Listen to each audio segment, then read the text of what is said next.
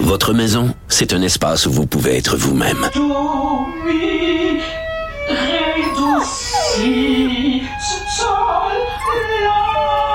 Elle mérite d'être bien protégée et vous méritez d'être bien accompagné. Trouvez la protection la mieux adaptée à votre maison avec Desjardins Assurance et obtenez une soumission en quelques clics sur desjardins.com.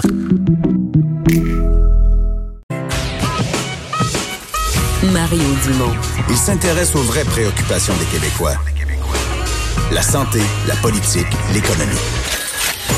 Le retour de Mario Dumont. La politique, autrement dit. Alors Vincent, un avion euh, canadien qui est en route pour aller euh, récupérer ses passagers, rapatrier au pays ses passagers du Diamond Princess, euh, bateau de croisière dont on parle depuis dix jours, un peu plus.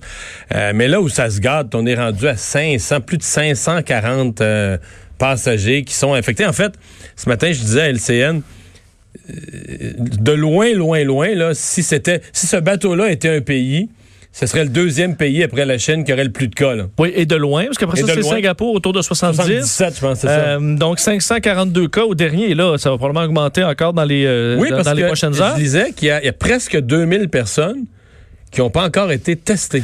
On manque de tests, là. Ben, D'ailleurs, euh, parce qu'on sait qu'il y a un Québécois qui est bon, nouvellement atteint, mais probablement que sa, euh, bon, que, que, sa conjointe aussi, là, elle attend les résultats du test. On y reviendra dans les prochaines secondes. Mais vous dire qu'effectivement, cet avion euh, qui, dev, qui doit évacuer les Canadiens qui se trouvent sur le Diamond Princess, ben, pour en ajouter des problèmes techniques, alors des imprévus en Europe, de sorte que finalement, ce ne sera pas avant jeudi l'évacuation. Est-ce qu'on sait qu'est-ce qu'il y, y, a des problèmes techniques? Je cherchais les détails, parce que c'est un problème technique quand même assez long, là, on comprend, deux jours. Euh, alors, c'est ce que euh, l'Affaire mondiale Canada a révélé dans un communiqué. Alors, si tout se passe bien, ce sera jeudi. Les passagers qui devront subir un test de santé avant de monter à bord. Parce que là, on ne ramène pas les passagers malades. Là. Non. Contrairement aux Américains. Exact. Les Américains, vous dire, ils l'avaient fait un peu. Fait, ouais, à leur insu, quasiment, ils s'en sont pas rendus compte. Ils s'en sont rendus compte juste avant, puis on dit, OK, bon, on va, on va essayer de s'arranger. Euh, les autorités, donc, qui ont mentionné, puis je le disais, 542 cas, c'est 88 qui se sont ajoutés euh, la veille, et un Québécois fait maintenant partie de cette liste-là, du moins s'est ajouté.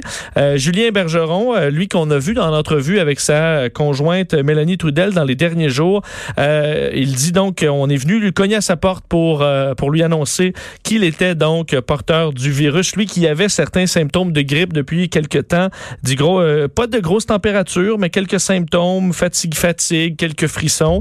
Et là, ben, c'est euh, encore une fois l'attente. Hein. C'est beaucoup, beaucoup d'attente pour ces passagers-là. Et ça a été encore le cas pour euh, Julie, enfin pour le couple Bergeron-Trudel. On peut écouter un extrait de leur entrevue un petit peu plus tôt aujourd'hui à LCN. Grosse température, mais j'ai quand même un peu, j'imagine, je suis fatigué. C'est, euh, j'ai le frisson un peu, là. Probablement que oui, là. Et vous, Mme Trudel? Je jalouse, mais moi, j'ai pas eu de réponse. Moi, j'ai pas eu de réponse, c'est tout. Ça veut pas dire que je l'ai pas, là. Ça veut juste dire que j'ai pas eu de réponse encore. Donc, on attend toujours qu'ils cognent à notre porte. Là, ça fait plus de 10 heures qu'ils ont cogné à la porte pour dire qu'il fallait faire nos bagages. Ils sont faits euh, et on attend. Mais là, on s'inquiète un peu pour l'endroit où Julien va aller. Parce que là, ils parlent plutôt d'hôtel, ils parlent même plus d'hôtel. Bon, exact, on s'inquiète. Qu'est-ce quelle est la suite des choses? Eux demandent à ce qu'il y ait un, un avion euh, cargo. Lui, ça va pas à l'hôpital. Ben, il s'en va. Il semblait avoir un flou, parce qu'au début, on parlait d'un hôpital militaire japonais. Là, il ben, disait qu'on. Oui, monsieur, madame, où sont monsieur, madame Ménard? Exact. Et là, on parlait plus d'un hôtel. Un hôtel, euh, euh, c'est pas nécessairement ce qu'il faut, euh, voyant euh, que tous les, les, les, travailleurs de la santé habillés de la tête aux pieds. Alors, il y a un flou, là, à savoir qu'est-ce qu'on va faire. Eux demanderaient un avion pour mais, eux, un avion cargo. La, la, je veux pas être pessimiste, mais la pauvre madame, là. Oui, on s'entend. Qui a vit avec lui. Euh, je veux dire, même ils, ils viennent à la TV, là, puis ils se collent un sur l'autre pour faire le FaceTime. Là. Je sais Oui. pas. là, je- On, on se- on se doute bien qu'elle aura les une risques nouvelle. de contagion sont. Si t'es à risque de contagion dans un bateau de croisière parce que tu touches la même poignée de porte, si tu vis en couple enfermé dans une chambre, je vois pas comment tu pourrais ne pas, en tout cas, Oui, tu pas contaminer l'un l'autre. là, ça- c'est- as raison. Et de plus en plus, on se questionne là, est-ce que euh, et ça va probablement changer les procédures à venir dans, dans des cas similaires, mais visiblement de garder en quarantaine 3700 personnes sur un navire, c'est pas la bonne façon de faire. Ayant vu le- euh, aller, aux, les éclosions dans certains pays, qui on a vu que ça s'est contrôlé très rapidement.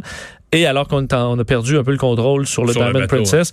Alors clairement, c'est une situation qui est, qui est complexe. Alors, il faudra voir jeudi, mais c'est vraiment ouais. l'attente qui, en qui est même pénible pour en- ces en même passagers. temps, ils, ont, ils les ont mis en quarantaine. Ils pensaient que c'était la bonne chose. Bon, là, on le dit, c'est pas la bonne. Mais une fois que tu dis ça, qui sur Terre peut accueillir 3700 personnes en quarantaine comme ça, là? Tu sais, je dirais à Trenton, là, l'armée a organisé un camp au Canada pour en accueillir euh, une coupe de sang, là. 200-300. Mais qui, qui pourrait dire, ben moi, là, là, puis j'ai du personnel, puis le personnel va être équipé, puis les masques, puis les costumes, puis tout ça, pour accueillir comme ça spontanément, là, coucher, le- euh, nourrir, euh, laver 3700 personnes. Oui, parce qu'eux disaient on aimerait ça être à l'hôpital, mais on, on- on comprend ça. Y Mais a pas un hôpital. 3700 personnes dans les hôpitaux, même au, au Japon, c'est très évolué. Ils n'ont pas ce, ce nombre de lits-là de lit- disponibles. Mais non, mais, mais au Canada, on a tout ça, 3700 lits disponibles dans des unités cloîtrées, là, séparées des autres, puis que tu mélanges pas avec... Parce que là, tu sais pas, il faut que tu les mettes en quarantaine, tu sais pas lesquels sont, sont, sont infectés ou pas.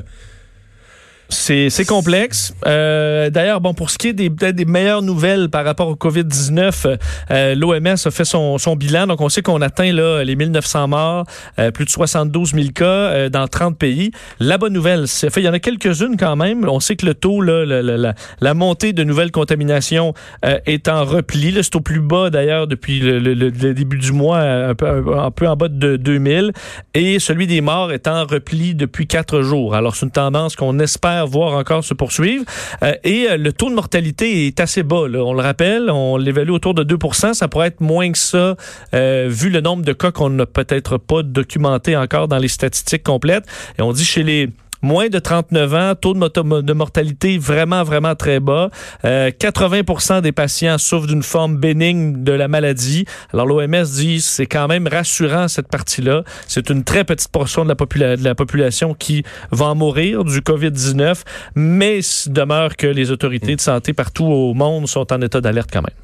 Et ce matin, euh, ils ont annoncé aussi le décès, un des plus gros hôpitaux de Wuhan, là, le, Oui, le directeur le de directeur l'hôpital. général le directeur de l'hôpital euh, qui est euh, qui est décédé. là. Ça montre la crise quand même dans le milieu hospitalier euh, en Chine. 1700, 1700 quelques médecins, infirmiers, infirmières, préposés.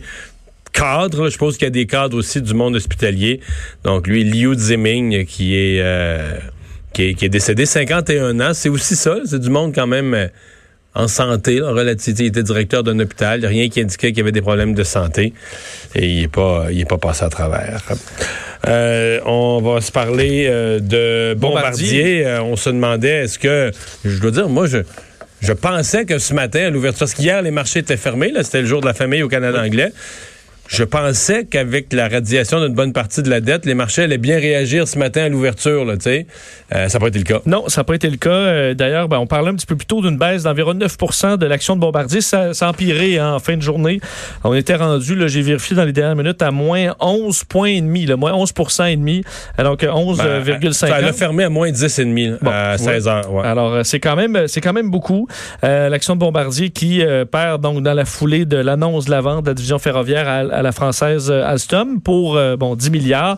Et effectivement, tu disais hier jo- journée de la famille euh, dans le Canada anglais. Alors c'était congé bourse, bourse de Toronto fermée. Alors c'est le tel son de cloche là.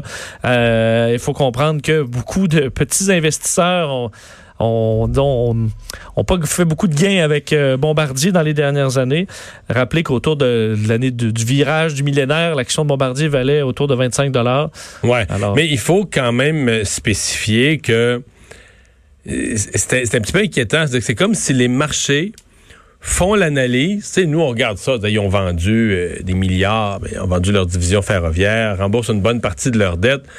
Sauf que tu as beaucoup moins de dettes, mais tu as de moins grosses compagnies aussi. Tu vas avoir moins de revenus.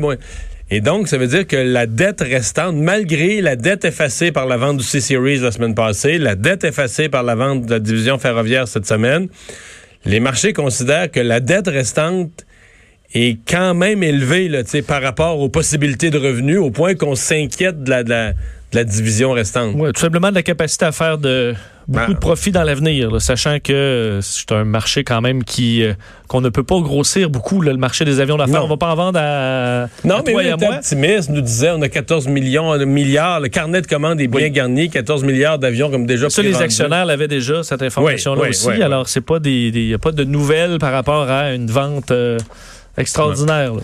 Et euh, le candidat démocrate Michael Bloomberg, milliardaire qui s'insère dans la campagne à coût de centaines de millions de publicité, eh bien, il va participer à un débat. Finalement, euh, on verra Mike Bloomberg dans un premier débat, euh, celui du Nevada, donc débat démocrate. Et c'est ce que, ce que son équipe a confirmé aujourd'hui. Lui qui est en montée quand même impressionnante dans les sondages depuis quelques semaines maintenant. Tu le disais, à grands coups de millions de dollars de pub dans les médias traditionnels, sur les réseaux sociaux, vraiment un rythme effréné. Euh, on disait aujourd'hui son directeur de campagne dans un communiqué, Mike a hâte de rejoindre les autres candidats démocrates sur scène et expliquer pourquoi il est le meilleur candidat pour battre euh, Donald Trump. Euh, Bloomberg, on sait qu'il a une fortune quand même impressionnante de plus de 60 milliards de dollars. Alors un budget quasi infini en, publicité.